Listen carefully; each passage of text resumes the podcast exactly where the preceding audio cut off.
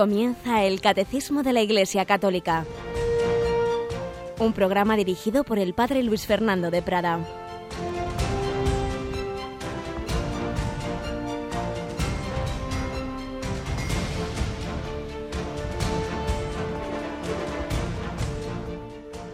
Un cordial saludo, querida familia de Radio María. Muy buenos días. Aquí una semana más seguimos con este comentario al Catecismo de la Iglesia Católica, este gran regalo del Magisterio de la Iglesia para dar sentido a nuestra vida, para indicarnos el camino por el que podemos llegar a la plenitud para la que el hombre está creado, la plenitud, la salvación eterna que comienza en esta vida, porque Dios quiere llenar nuestro corazón, un Dios que se nos ha revelado como nos está enseñando el catecismo. Tenemos hoy con nosotros a Yolanda Gómez. Hola Yolanda, ¿qué tal? Buenos días. Muy buenos días, padre. Bueno, todavía tienes la voz un poquito tomada de dar voces seguramente por ahí, ¿verdad? no, no, de alguna gripe que has pasado, sí, pobre. Eso también. Bueno, bueno, pero no te va a impedir ayudarnos en esta lectura del catecismo cuando estamos ya en esta segunda semana de Cuaresma. Mañana tendremos San José. Mañana no vamos a tener programa especial, pero programa, perdón, ordinario del, del catecismo, eh, por un lado porque un servidor se va a un retiro eh, con otros 30 sacerdotes más o menos, y donde entre ellos el padre también, padre Manuel Horta, vamos a estar rezando un poquito. Así que pedimos las oraciones de nuestros oyentes, que no puede estar uno todo el santo día aquí hablando, que también hay que rezar, ¿no te parece, Yolanda? Tenemos que retirarnos. Sí, sí, hay que retirarse de vez en cuando y rezaremos por todos ustedes. Muchas gracias. Pero es que además mañana, como es evidente, es San José. En algunas comunidades de España es fiesta, en otras no, pero a nosotros nos parece que mañana eh, debemos tenerle presente a San José. Y por ello a esta hora vamos a ofrecer una conferencia que hace poquito en Fátima, en Fátima donde tuvimos a algunos compañeros, pues pronunciaba el catedrático, el profesor eh, de Barcelona, José María Alsina Roca, como sabéis, tiene un hijo sacerdote cuyas meditaciones oímos en ejercicios en una cuaresma, pues hoy escucharemos una charla suya sobre la educación en la Sagrada Familia, la Virgen y San José como modelos de educadores, pues no os perdáis mañana a esta hora esa conferencia de don José María Alsina. Pues vamos nosotros adelante con esta edición de hoy del Catecismo de la Iglesia Católica.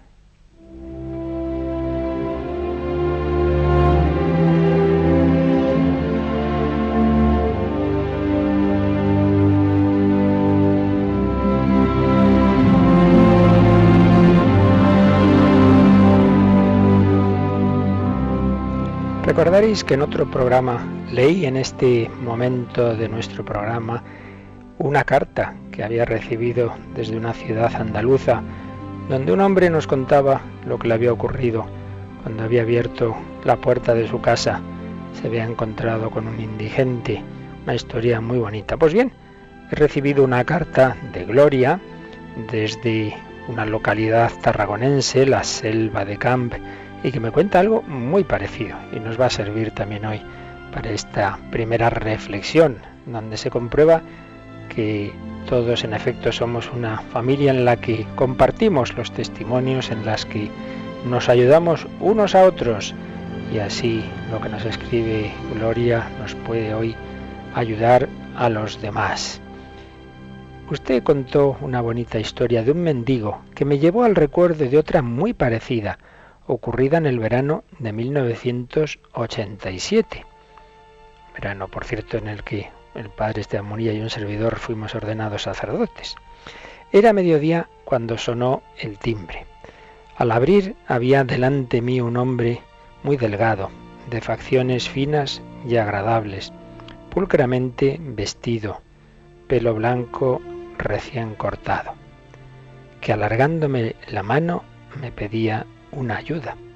En aquella época eran muy escasos los que pasaban a mendigar por las casas. Su rostro denotaba el cansancio por el esfuerzo de haber subido los escalones que hay hasta mi puerta.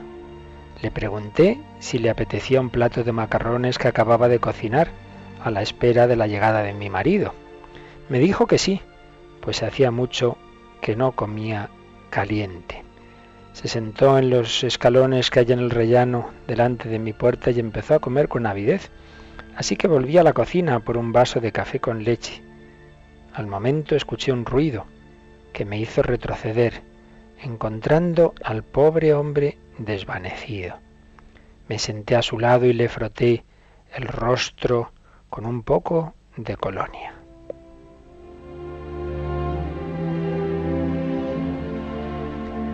Cuando volvió en sí le pregunté por su nombre y me dijo, me llamo Manuel. Le di un bocadillo para la noche y una cantidad de dinero para el billete de vuelta a su pueblo. Me dijo que vivía en Vilafranca del Penedés. Al otro mes volvió, y el otro, y el otro, y así hasta tres años. A partir de aquí las visitas eran cada vez más distanciadas. Como le preguntara el porqué de sus ausencias, yo guardaba cada mes aparte su dinero, me contestó que había estado en el hospital donde unas religiosas lo habían cuidado y alargándome una medicación me dijo que le habían recetado unas pastillas que debía tomar todos los días. Leí el prospecto y supe que era tuberculoso. Pasé a la cocina, perdón, pase a la cocina, que le voy a dar un plato de sopa, le dije, y un filete de carne. Mientras le preparaba la comida, le pregunté, era muy reservado, de dónde era. Me dijo, de Cabra de Santo Cristo, provincia de Córdoba, que había salido joven de allí para trabajar colocando postes de electricidad por toda España, con intención de volver a su pueblo conduciendo un buen coche y dinero suficiente para su jubilación, o sea, como la canción de Maite Chumía, comenta Gloria, que no pensaba volver. Las visitas, cada vez más distanciadas, transcurrieron tres años más.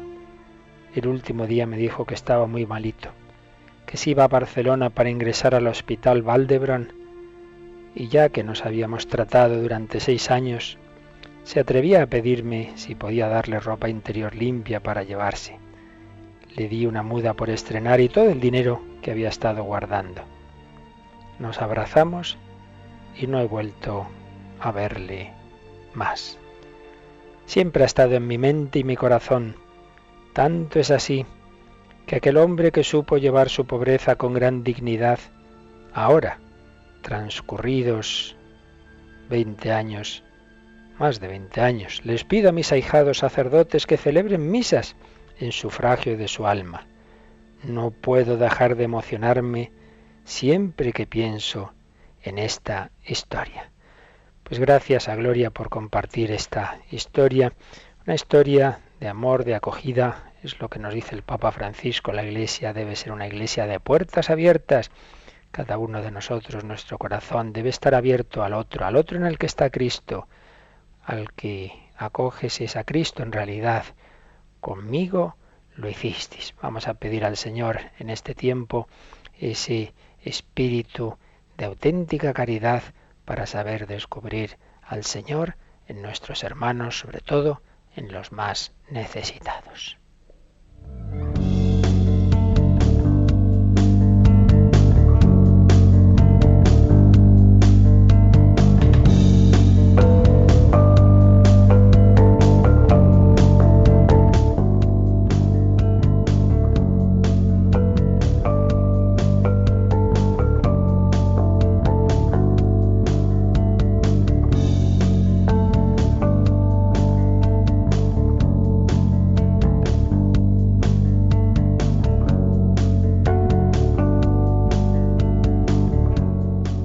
Vamos adelante con el catecismo. Yolanda, como tenemos ese propósito de un servidor de que todo el mundo tenga muy claro las partes del catecismo, ya lo hemos repetido muchas veces, pero es que vamos, uno no puede seguir escuchando el catecismo sin saberlo, lo suspendemos, así que vamos a recordarlo, espero que no te tenga que suspender a ti, claro.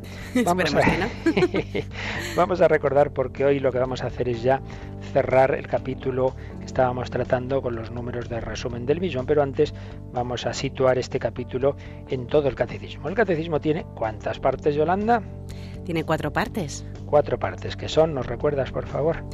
Eh, tiene la parte de la profesión de la fe, la celebración del misterio cristiano, la vida en Cristo y la oración cristiana. Así es, la profesión de la fe, que es el punto de partida, claro, lo que creemos, todo lo demás es consecuencia, porque la segunda parte es lo que celebramos, celebramos aquello que creemos. Lo que el Señor ha hecho lo celebramos en la liturgia. Y ahí en esta segunda parte están sobre todo los sacramentos. Pero eso que creemos y celebramos debemos llevarlo a la vida ordinaria, lo que vivimos, y esa es la moral. Pero todas estas verdades son para orarlas. Lo que creemos, celebramos y vivimos se convierte en oración. Cuarta parte. Pero a su vez cada una de estas cuatro partes tiene dos secciones. Una primera sección como de fundamentos, puntos así generales más básicos y una segunda sección ya más de las partes concretas, los detalles. Entonces estamos en la primera parte, en la primera sección. Esta primera sección que se titula Creo, creemos. Y de esta primera sección vimos el primer capítulo, capítulo primero, ¿verdad, Yolanda? Así es, el del hombre es capaz de Dios. Era la parte, digamos, en que vemos cómo desde el hombre podemos llegar a Dios hasta un pequeño punto. Claro, nuestra razón tiene capacidad de ver que Dios existe, el ser humano puede con su razonamiento concluir existe Dios, podemos llegar a un cierto conocimiento de Dios. Es lo que veíamos con detención en ese primer capítulo, pero ya hemos entrado en el capítulo segundo Dios al encuentro del hombre. Y este capítulo segundo tiene tres artículos y hoy terminamos el artículo primero, que se titula La revelación de Dios. Luego vendrá cómo esa revelación se transmite, la transmisión de la revelación divina será lo que veamos ya la próxima semana. Y tercer artículo, la Sagrada Escritura. Pues entonces, artículo primero de este capítulo segundo, Dios al encuentro del hombre. Este artículo ha tenido estos apartaditos. Dios revela su designio amoroso, luego las etapas de la revelación y finalmente Jesucristo, Cristo Jesús, plenitud y mediador de la revelación. Pues bien, hoy vamos a ver los números de resumen. Lo hemos ido tratando con calma, sobre todo hicimos un micro resumen de las grandes enseñanzas, las principales del Antiguo Testamento, luego hablábamos de Jesucristo como plenitud de la revelación. Y hoy vamos a ver estos números de resumen. Ya hemos comentado que en el catecismo hay distintos números. Hay los números principales, hay números de ampliación que tienen una letra un poquito más pequeña y hay números de resumen que están en cursiva. Y esos son los que hoy vamos a ver, que nos van a servir, repito, pues un poco para recapitular todo lo que hemos visto en este artículo. Yolanda, muchas veces pensamos que la revelación es simplemente que Dios nos dice cosas. ¿Nos dice cosas o algo más? ¿Qué te parece? Pues algo más. algo más. Dios se nos da a sí mismo, ¿verdad? Es como, pues, si una persona, una amiga tuya, pues em, tiene mucha confianza contigo, claro, te dice cosas, pero al decirte cosas de su intimidad se te está dando, te está abriendo su intimidad. Y eso es lo que hace Dios. Y eso es lo que resume el número 68. Por amor, Dios se ha revelado y se ha entregado al hombre. De este modo da una respuesta definitiva y sobreabundante a las cuestiones que el hombre se plantea sobre el sentido y la finalidad de su vida. Qué bien está resumido. Fijaos, por amor, Dios se ha revelado y se ha entregado al hombre. Claro, esto son cosas asombrosas. Hay personas que dicen, ah, esto, esto es demasiado bonito. Y es que no se acaban de dar cuenta de que realmente el amor es, es, una capacidad muy grande. Cuando vemos, a veces hay gestos heroicos de amor, bueno, hemos comentado uno, pero cuántos gestos que hay ha habido y hay en la historia, pues que uno dice, qué barbaridad, cómo ha hecho esa persona tal cosa, lo que es capaz de hacer una madre por sus hijos, lo que es capaz de hacer un enamorado por aquel a quien quiere, etcétera. Uno dice, qué actos, ¿no? O personas que han dado la vida por la patria, etcétera uno se queda pues impresionado. Bueno, pues eso no olvidemos que lo hacen seres humanos limitados que son un pequeñito reflejo del amor infinito. Por tanto, no nos extrañe tanto que el amor de Dios sea capaz de hacer lo que ha hecho, no solo crearnos por amor, sino comunicársenos y hacerse hombre y morir en la cruz y dársete en la Eucaristía. Claro, nos resulta chocante porque no creemos en ese amor, porque no nos damos cuenta de aquella frase de San Bernardo, que la medida del amor es el amor sin medida.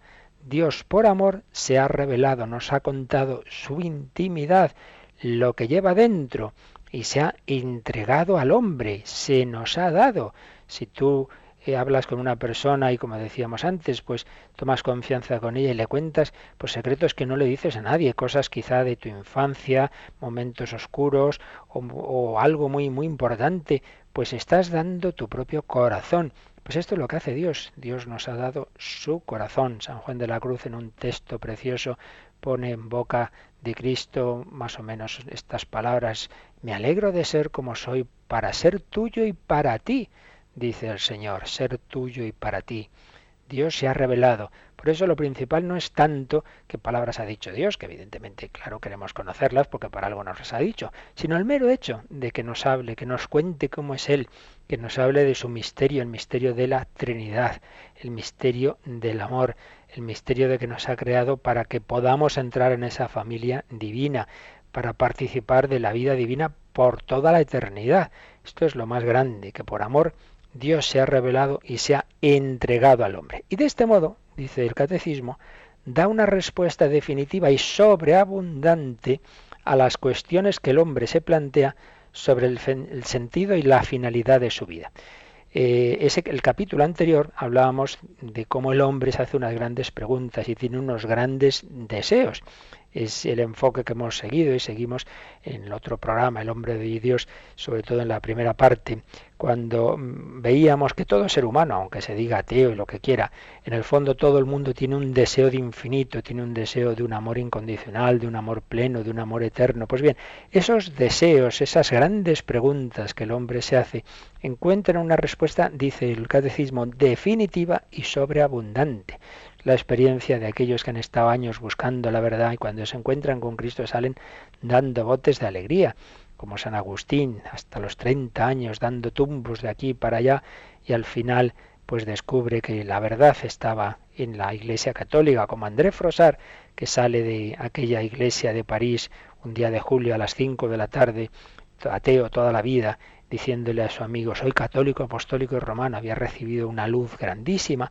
de un amor muy grande, del amor de Dios. Se le había revelado esa comunicación, ese misterio de Dios como el que puede llenar su corazón y el de todos los hombres. Respuesta definitiva y sobreabundante a las cuestiones que el hombre se plantea sobre el sentido y la finalidad de su vida. Por eso, fijaos, cuando exponemos mensaje cristiano pues a personas que no creen, sobre todo en ámbitos de, enseñanza, en un colegio, en la universidad, es importante que antes de dar respuestas eh, nos preocupemos de suscitar las preguntas, porque el Papa dice en Evangelii Gaudium que es absurdo dar respuestas a preguntas que no se hacen. Si a alguien no le interesa algo, no, se hace una pregunta para que darle la respuesta. Primero hay que hacer caer a la cuenta a las personas de que tienen esos interrogantes y esos deseos de que todo ser humano, por serlo, pues se hace preguntas que no se hace el animal, grandes preguntas de dónde venimos, a dónde vamos, qué sentido tiene la vida, qué hay detrás de la muerte. Pues bien, la revelación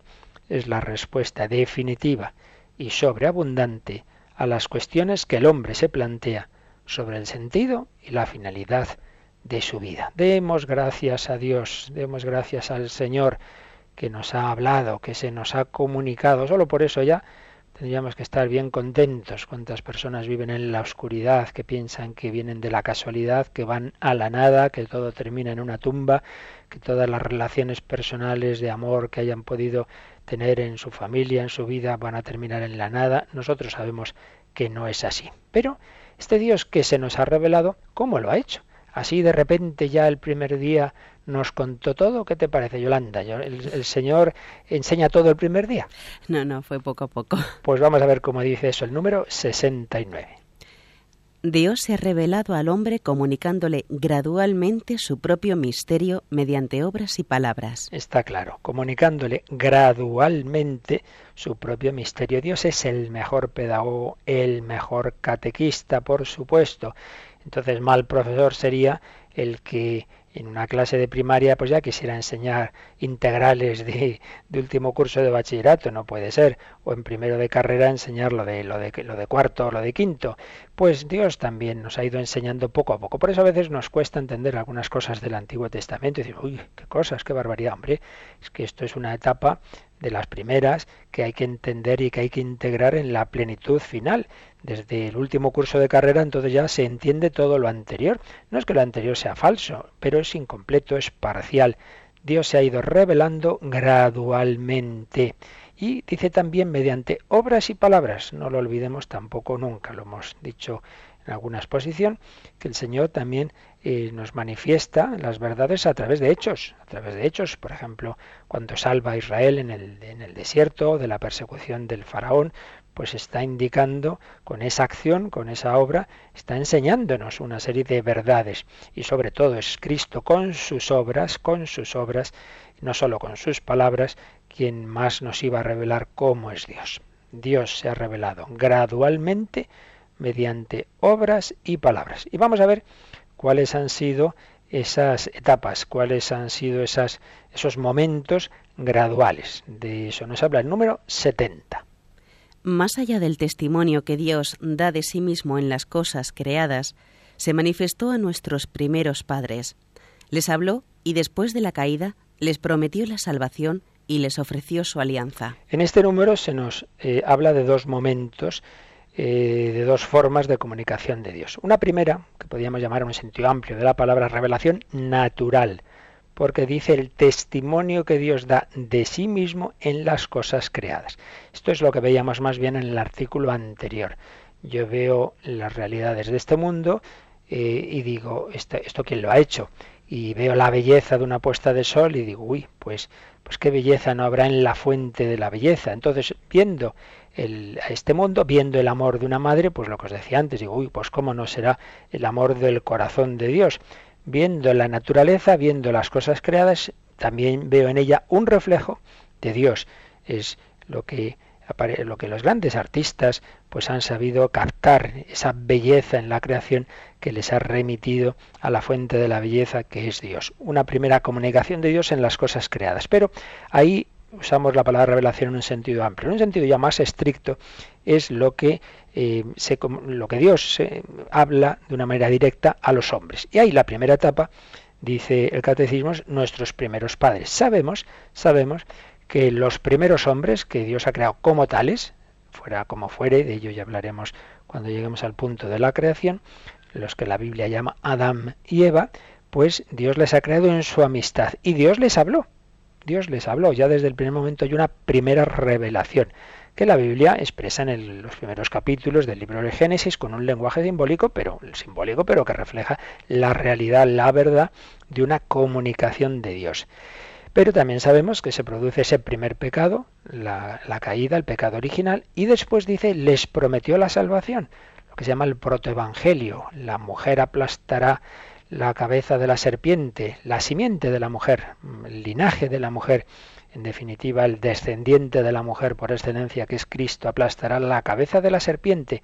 Hay ya una promesa de salvación y les ofreció su alianza.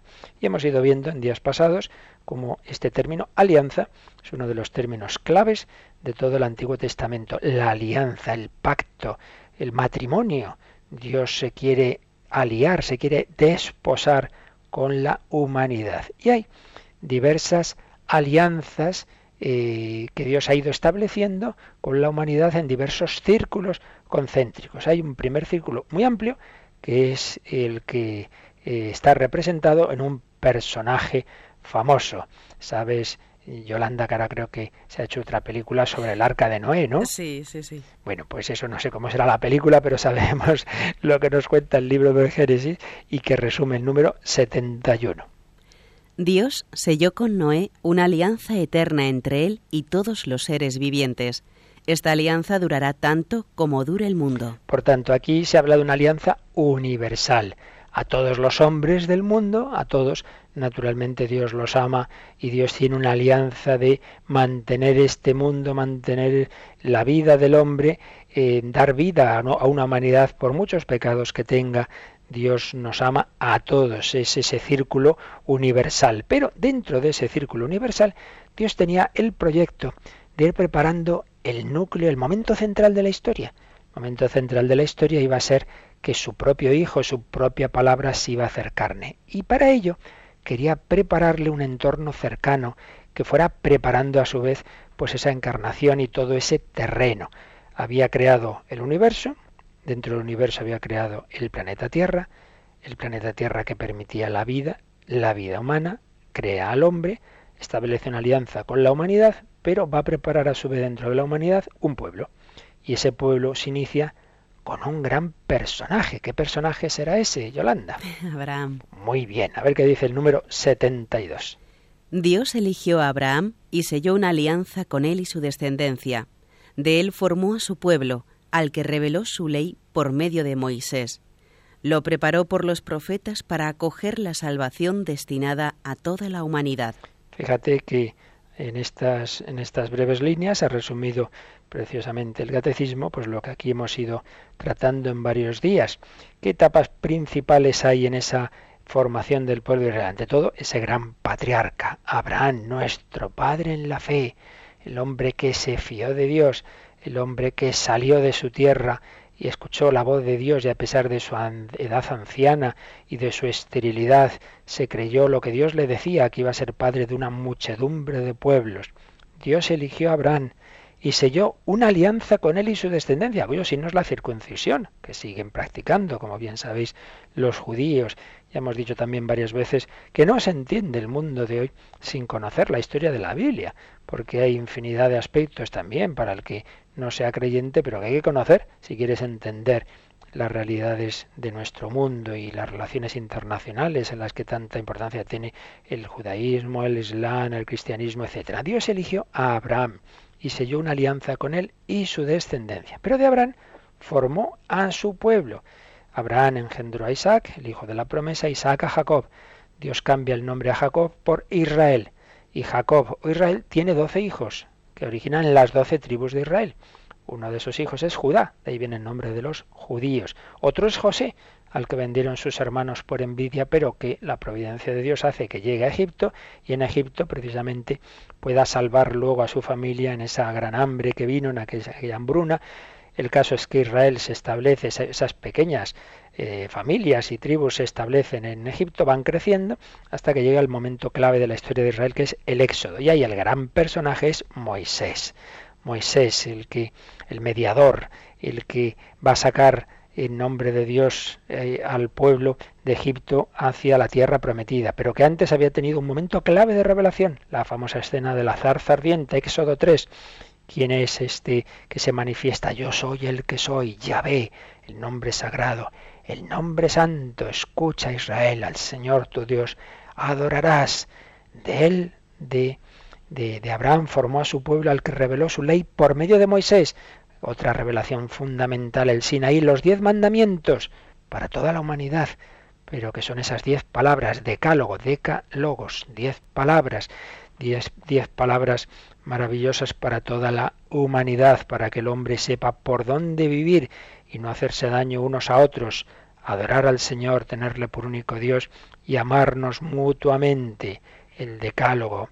Y después conduce a su pueblo a esa tierra prometida y ahí hay diversas etapas que hemos ido viendo, los jueces, los reyes, pero luego hay unos personajes muy importantes para la revelación que son los profetas. Abraham, Moisés, los profetas, que van a recordar una y otra vez, una y otra vez, van a recordar que Israel debe ser fiel a ese Dios que se le ha revelado y que le ha salvado. Por supuesto esto sigue siendo válido para nosotros. Adorarás al Señor tu Dios. Creo que ya escuchábamos esta canción que refleja ese mandato clave para Israel, pero también para todos nosotros. Escucha Israel, el Señor tu Dios es el único Señor. Vamos a meditarla un poquito. Vamos a pedir al Señor que le adoremos con todo nuestro corazón, que le seamos fieles y que le agradezcamos el habérsenos comunicado. Escucha, Shema Israel, escucha Israel, escucha Israel,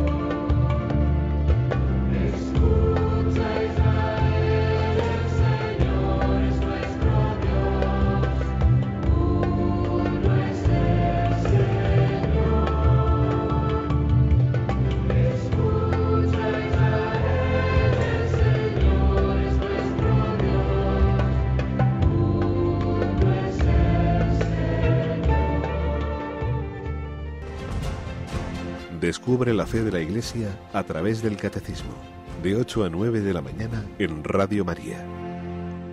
La fe de la Iglesia que hereda la fe del pueblo de Israel, cuyo primer mandamiento es el Señor es el único Dios, pero un Dios que luego nos ha revelado que sin dejar de ser uno es familia de amor, el Padre que engendra eternamente al Hijo, el Padre y el Hijo que eternamente se aman en el Espíritu Santo.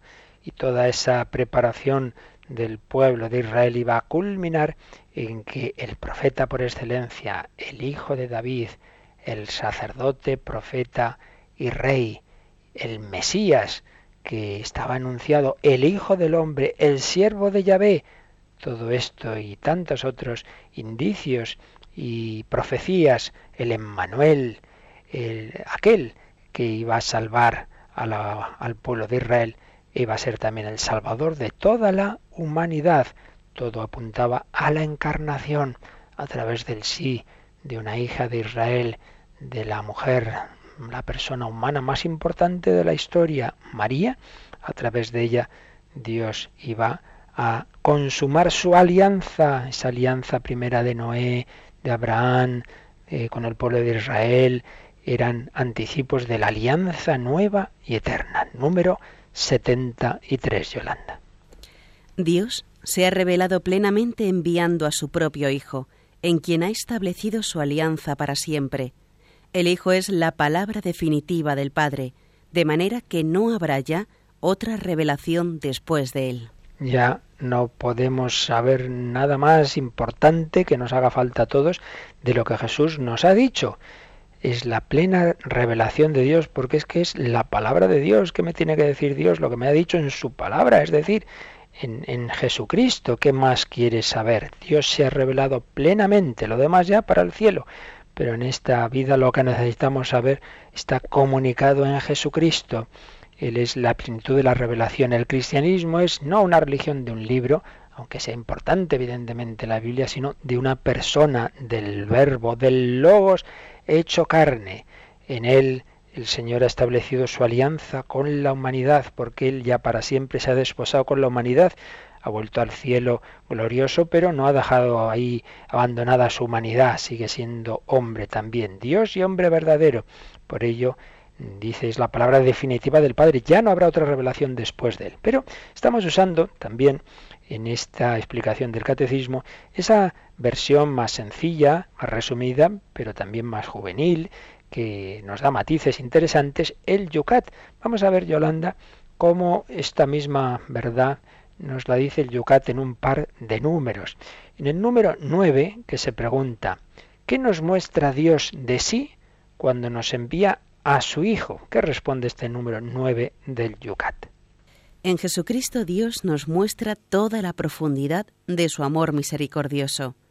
Por medio de Jesucristo, el Dios invisible se hace visible, se hace hombre como nosotros. Esto nos enseña hasta dónde alcanza el amor de Dios. Lleva toda nuestra carga, anda todos los caminos con nosotros. Está en nuestro abandono, nuestro dolor, nuestro miedo ante la muerte. Está allí donde no podemos avanzar más, para abrirnos la puerta hacia la vida. La verdad es que es un número precioso. Si es que vamos, tenemos unos tesoros en, los grandes documentos de la Iglesia, que a veces leemos muchas cositas por ahí y, no, empezamos por donde hay que empezar, que son por estos grandísimos documentos. El Yucat no es propiamente un acto de magisterio como así lo es el catecismo de la Iglesia Católica, pero como sabéis es un catecismo que se preparó en, Austria con jóvenes, evidentemente con todas las aprobaciones episcopales, pero que encima luego fue asumido y regalado por el Papa Benedicto XVI a los jóvenes. Por tanto, es también un documento de toda confianza y que a veces pues explica las cosas de una manera pues muy sugerente y, muy bella y a veces pues añade matices muy interesantes. Y aquí veis pues ha insistido en esa, en esa cercanía de la revelación de Dios en Jesucristo. El Dios invisible se hace visible. ¿Cómo es Dios? A Dios nadie lo ha visto jamás, dice San Juan en su prólogo. El Hijo Eterno nos lo ha manifestado. Se hace hombre como nosotros. ¿Hasta dónde alcanza el amor de Dios? Lleva toda nuestra carga. Anda todos los caminos con nosotros. Jesús sabe lo que es el cansancio, lo que es el hambre, lo que es la sed, pero también sabe lo que es la traición, el desagradecimiento, todas esas experiencias humanas, por supuesto también la amistad, el agradecimiento, el amor, todo, todo, todo el Señor lo sabe y también sabe de nuestro dolor, de nuestro miedo ante la muerte. Recordémosle en Getsemaní, si es posible, pase de mí este cáliz. ¿Cómo es Dios? Mira a Jesucristo. Qué maravilla el Señor se nos ha revelado. En Yucat tiene también unas citas al margen, eh, explicativas y complementarias. Por ejemplo, viene una frase de Benedicto XVI que dice así, en Jesucristo Dios ha asumido un rostro humano y se ha convertido en nuestro amigo y nuestro hermano. ¿Cómo es Dios? Mira el rostro de Cristo. Jesús dirá a su apóstol Felipe, Felipe, quien me ha visto a mí, ha visto al Padre. Y luego el número 10 insiste en algo que también ya explicamos en el catecismo, pero que aquí de nuevo se expresa de otra forma. Número 10. ¿Está dicho todo con Jesucristo o continúa todavía después de la revelación? ¿Qué responde el Yucat? En Jesucristo Dios mismo ha venido al mundo. Él es la última palabra de Dios. Oyéndole a Él, los hombres de todos los tiempos pueden saber quién es Dios y lo que es necesario para su salvación. Con el Evangelio de Jesucristo, la revelación de Dios está concluida y completa. Para que la comprendamos, el Espíritu Santo nos introduce cada vez más profundamente en la verdad. En la vida de algunas personas entra la luz de Dios de un modo tan fuerte que ven los cielos abiertos. Así han surgido los grandes lugares de peregrinación como Guadalupe en México y Lourdes en Francia. Las revelaciones privadas de los videntes no pueden mejorar el Evangelio de Cristo, pero nos pueden ayudar a comprenderlo mejor. Estas revelaciones no son vinculantes para todos. Su veracidad es comprobada por la Iglesia. Todo está ya dicho en Jesucristo, es la última palabra de Dios.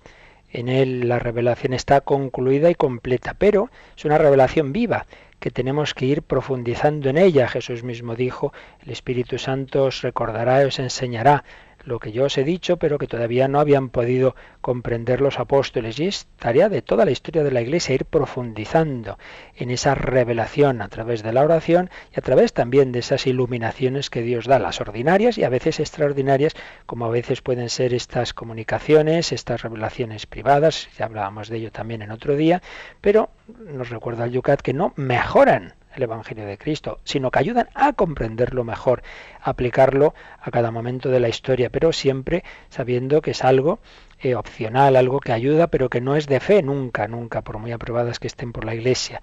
Pero en cualquier caso es algo que ayuda a lo que realmente importa para todos, que es que es esa revelación de Jesucristo. La revelación está concluida, pero lo que no está concluido es nuestra comprensión, nuestra profundización en ella. Por eso, a lo largo de los siglos, la Iglesia cada vez va afinando más y se da cuenta y ah, claro, también está en la revelación que la Virgen es inmaculada y se define el dogma en el siglo XIX, claro, y también está que está asunta a los cielos en cuerpo y alma y se define en el siglo XX. No es que de repente se inventa una verdad que no estaba antes, estaba, pero no se había caído suficientemente en la cuenta de y así con todos los demás aspectos. Poco a poco el Señor nos va llevando a captar, a profundizar, a entender cada vez un poco mejor lo que nos ha dicho. Y así el ser humano encuentra las respuestas que busca sus grandes preguntas. Aparece también en el, margen del Yucat esta frase de aquel gran pensador que tiene frases lapidarias, el Pascal, Blas Pascal, dice así, fuera de Cristo no sabemos ¿Quién es Dios? ¿Qué son la vida y la muerte? ¿Y quiénes somos nosotros mismos? Sin Cristo el hombre es una incógnita. El hombre es pregunta, Cristo es la respuesta. Sin Cristo suspendemos el examen más importante de cuál es el sentido de nuestra vida, qué es la vida, qué es la muerte, quiénes somos, quién es Dios.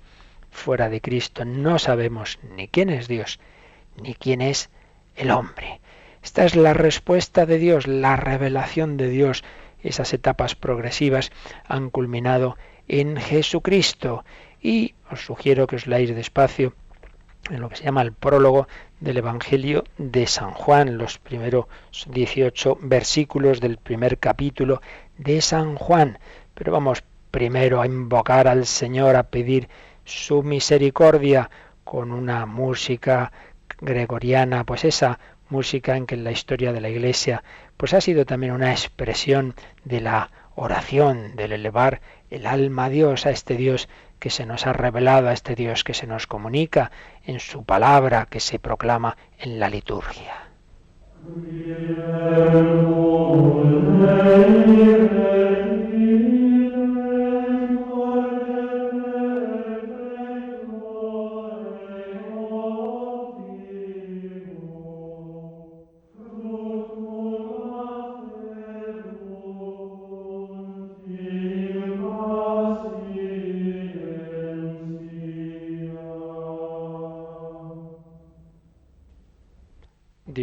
Nos ha hablado, Dios se nos ha comunicado, se lo agradecemos y vamos concluyendo con unas reflexiones que hace el padre José Antonio Sayeste, teólogo, que muchas veces oímos sus charlas en Radio María, sobre cómo a través de esta historia de la revelación hemos ido conociendo a Dios.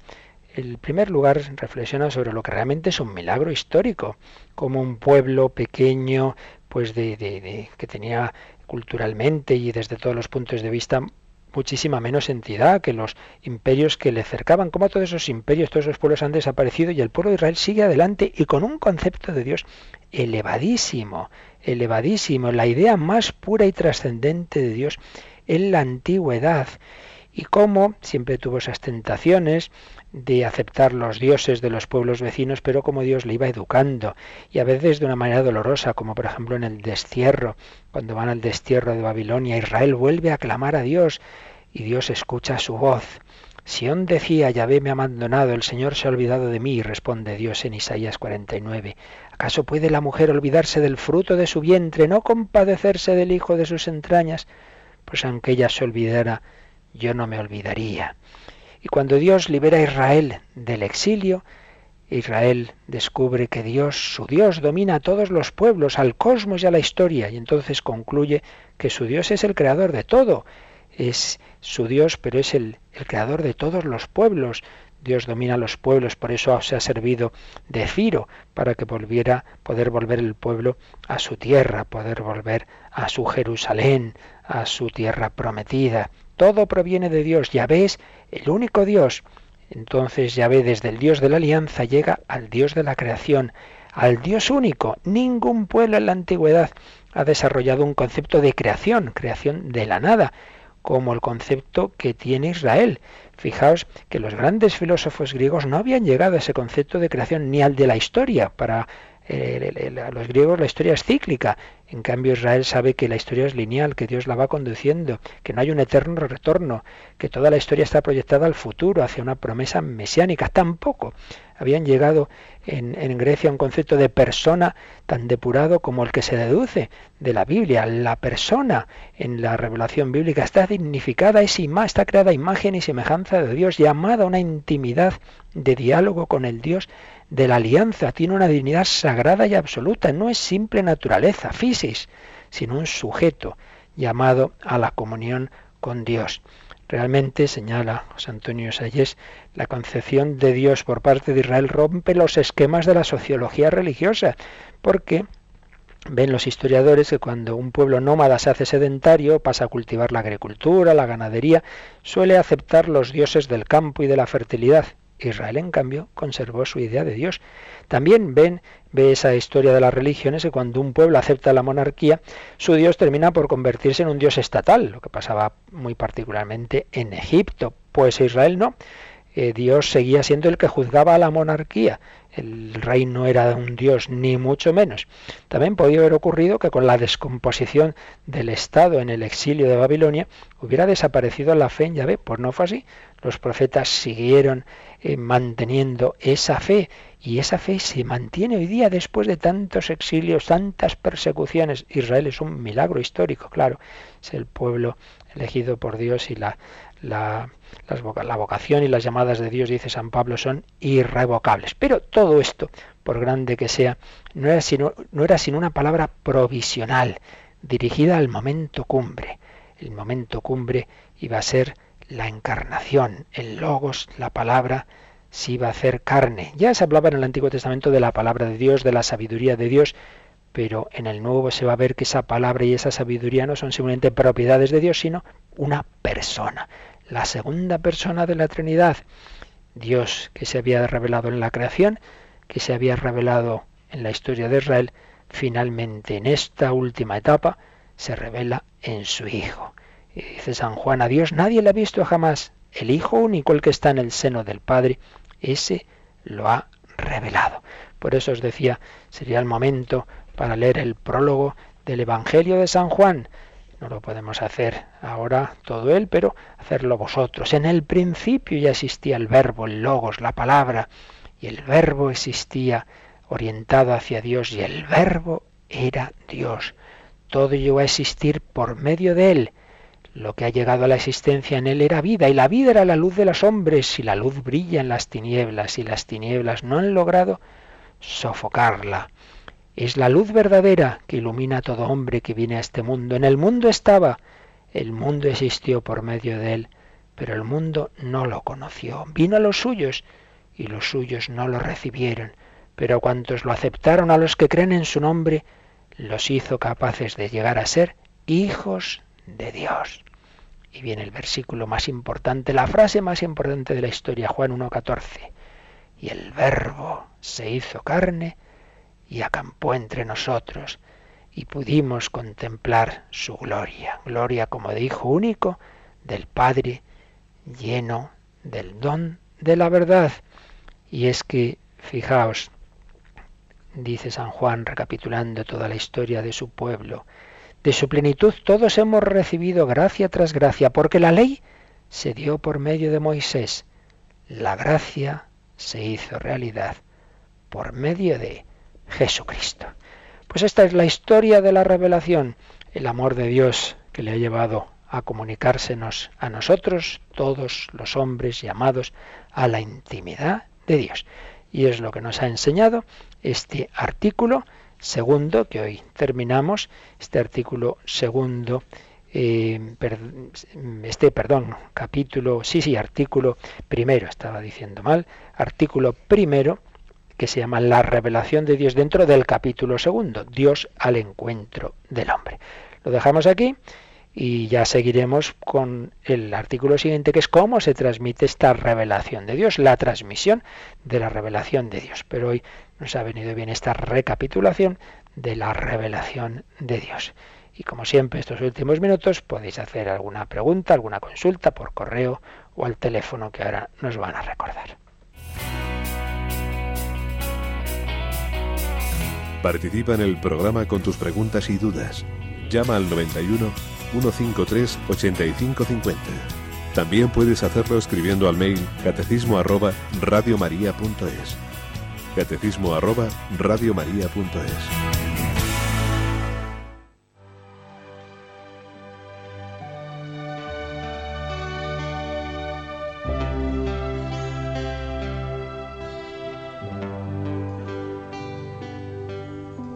cielo y la montaña, para el río y el valle, para mi pueblo, mi país, para sitio donde yo nací para mi madre y mi padre, para mis hermanas, mis hermanos, para mis amigos, para mí, para los que tanto amo yo.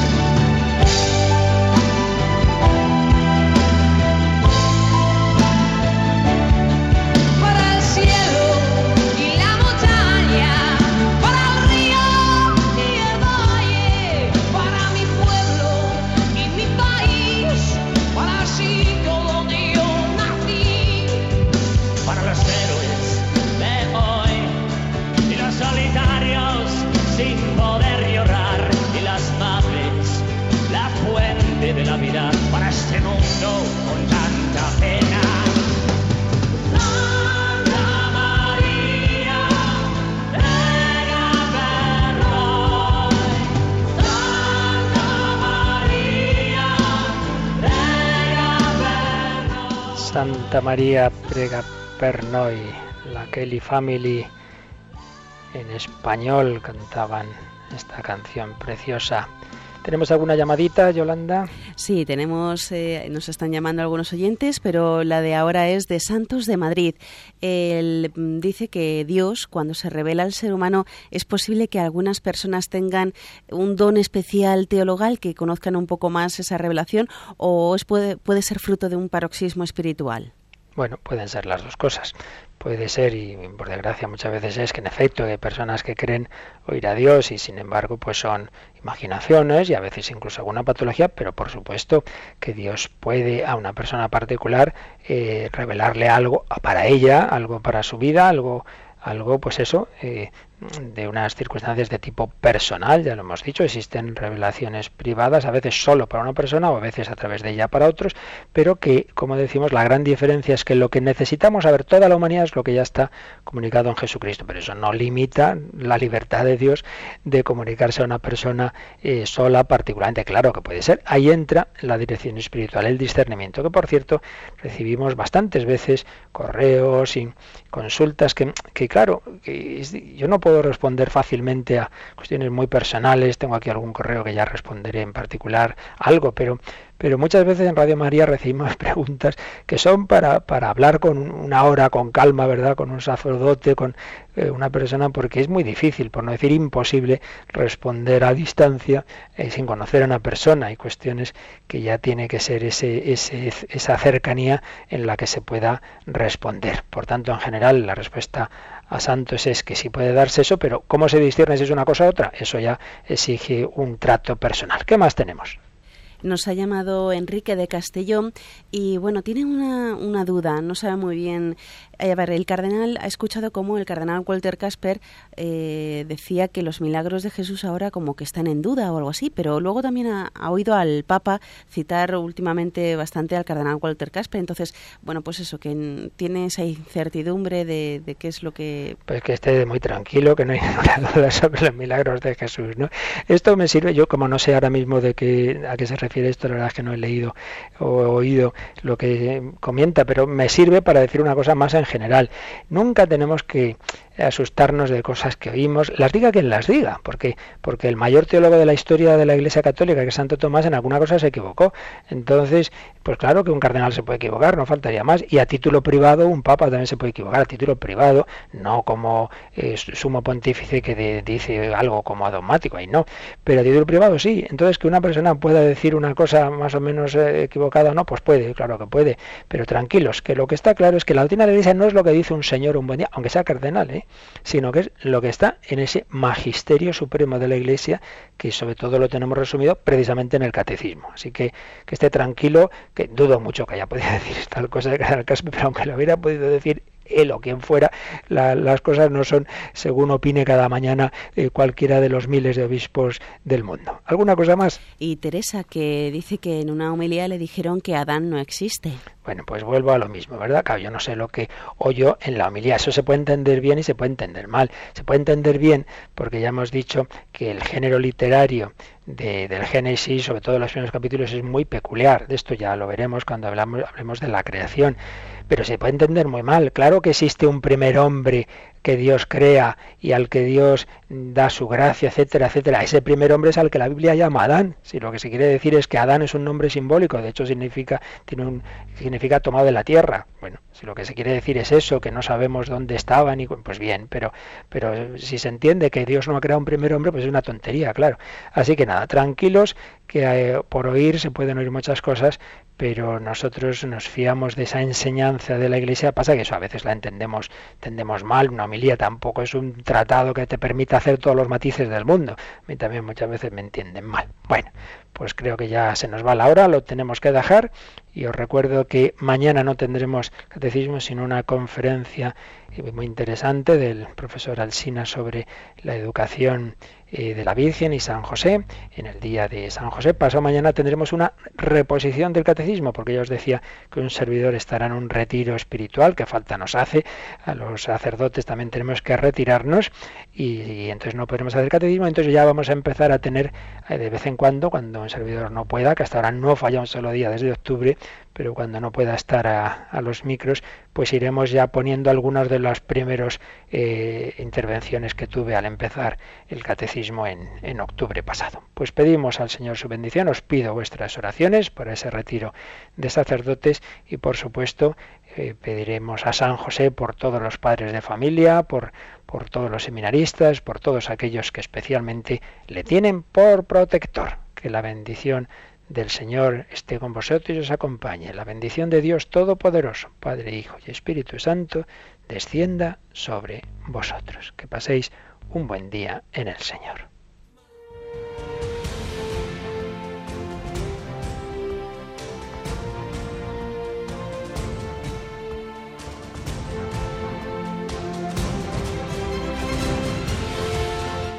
Han escuchado en Radio María el Catecismo de la Iglesia Católica,